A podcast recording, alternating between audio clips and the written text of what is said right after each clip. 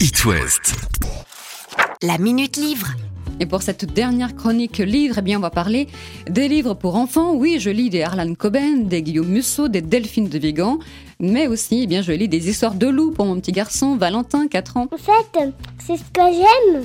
Euh, bah, en fait, c'est Lou qui aime les arts. Ah, c'est quoi l'histoire? Bah, en fait, euh, je connais pas trop déjà, je me rappelle plus. Maman, euh, est-ce que tu sais le lire? Et oui, alors dans cet album que vous trouverez aux éditions Ozu, c'est l'histoire euh, du loup qui aimait les arbres, signé Oriane Lallemand et Éléonore Thuyer.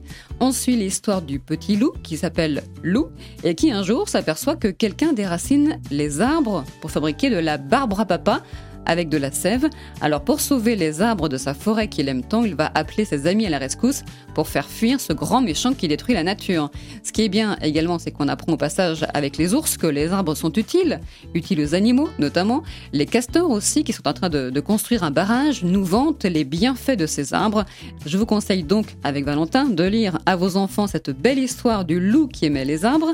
Dans la même collection, vous trouverez notamment le loup qui dévorait les livres, et sans vouloir vous spoiler la fin, il va donc les adorer à la fin et connaître tout un tas d'histoires. Il y a aussi le loup qui ne voulait plus marcher, qui explorait Paris, le loup qui voulait être un super-héros, ou le loup qui voulait changer de couleur. Et puis, euh, si vous le souhaitez d'ailleurs, sachez-le, la collection est traduite en breton.